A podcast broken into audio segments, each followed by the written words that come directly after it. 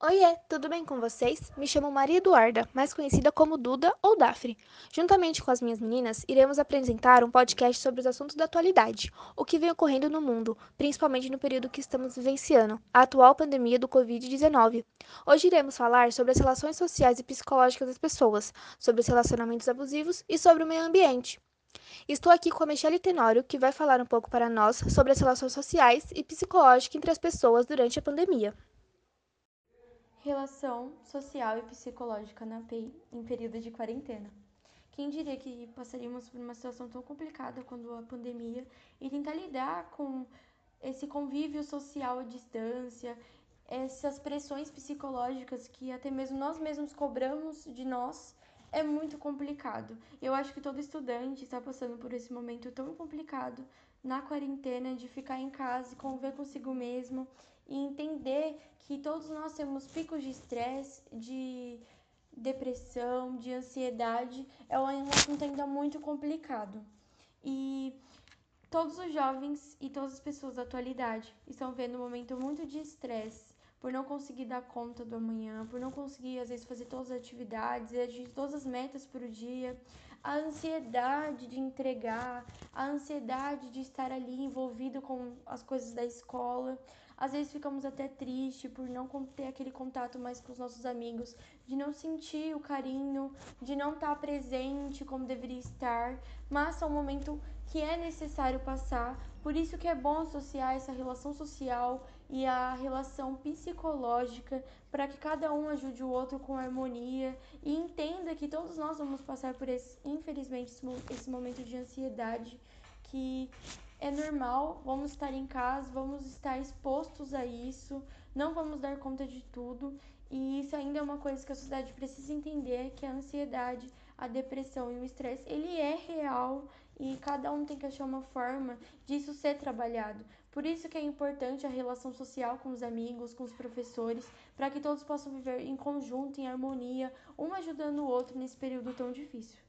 Bom, agora temos a Yasmin, que irá falar um pouco sobre os relacionamentos abusivos. Será que eles vêm crescendo a cada dia? Oi, gente, boa tarde. Meu nome é Yasmin e hoje eu vou falar um pouquinho com vocês sobre relacionamentos abusivos. E muitas das vezes, quando começamos a falar sobre, vem a pergunta: é possível estar em um relacionamento abusivo e não perceber?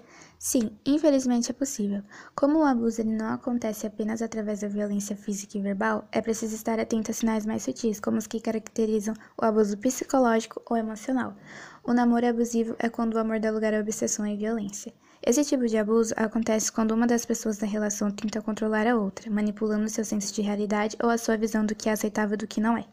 Geralmente está ligada a ameaças projetadas para forçar a vítima a concordar com o desejo do abusador. Todo tipo de abuso produz um golpe na autoestima da vítima. Isso faz com que a própria vítima acabe se responsabilizando pelo que acontece. Também porque muitos dos abusadores procuram fazer com que ela pense assim. O abuso psicológico também acontece quando se tenta fazer com que a vítima duvide da própria memória, percepção ou sanidade. O abusador nega algo que aconteceu ou interpreta de tudo da forma a parecer que a vítima está desequilibrada. Outra forma comum do abuso emocional típico é eu te amo, mas você deveria emagrecer, está muito gorda, ou eu te amo, mas você tem que parar de sair com as suas amigas, o que ao mesmo tempo é uma crítica e uma ameaça. O termo amor parece ser uma palavrinha mágica que rende a vítima para ser controlada, deixando-a com medo de ficar sozinha. Faz a vítima pensar que ela é dependente do agressor e se terminar a relação acaba com tudo na sua vida e também facilita sua manipulação. Infelizmente, os casos de agressão doméstica aumentou cerca de 2,2% durante o isolamento social. Desde o início das medidas de isolamento social motivadas pela pandemia do novo coronavírus, houve um aumento de casos em todo o mundo de violência doméstica, sendo a ONU a ONU Mulheres, foi relatado que na China, primeiro país impactado pela pandemia, o número de casos triplicou. As mulheres em distanciamento social que vivem uma situação já abusiva com seu companheiro estão mais sujeitas a serem vítimas de uma violência doméstica. Em caso de agressão, ligue para o número 180. Não hesite, pois se tem agressão, é sim um relacionamento abusivo. Não só agressão física, mas também psicológica e verbal. E para encerrar, a Duda Penha irá apresentar para a gente um pouco sobre o meio ambiente e como ele está sendo afetado durante a pandemia. Olá, espero que todos estejam bem.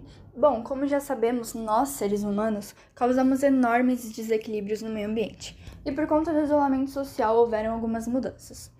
Bom, o nível de poluentes do ar diminuiu, os animais estão se sentindo menos ameaçados e animais como a abelha, que estavam em extinção, passaram a não estar mais, por estarem em um ambiente com menos poluição e menos desmatamento. Ação humana.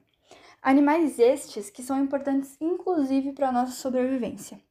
Porém, os desmatamentos e as queimadas estão aumentando.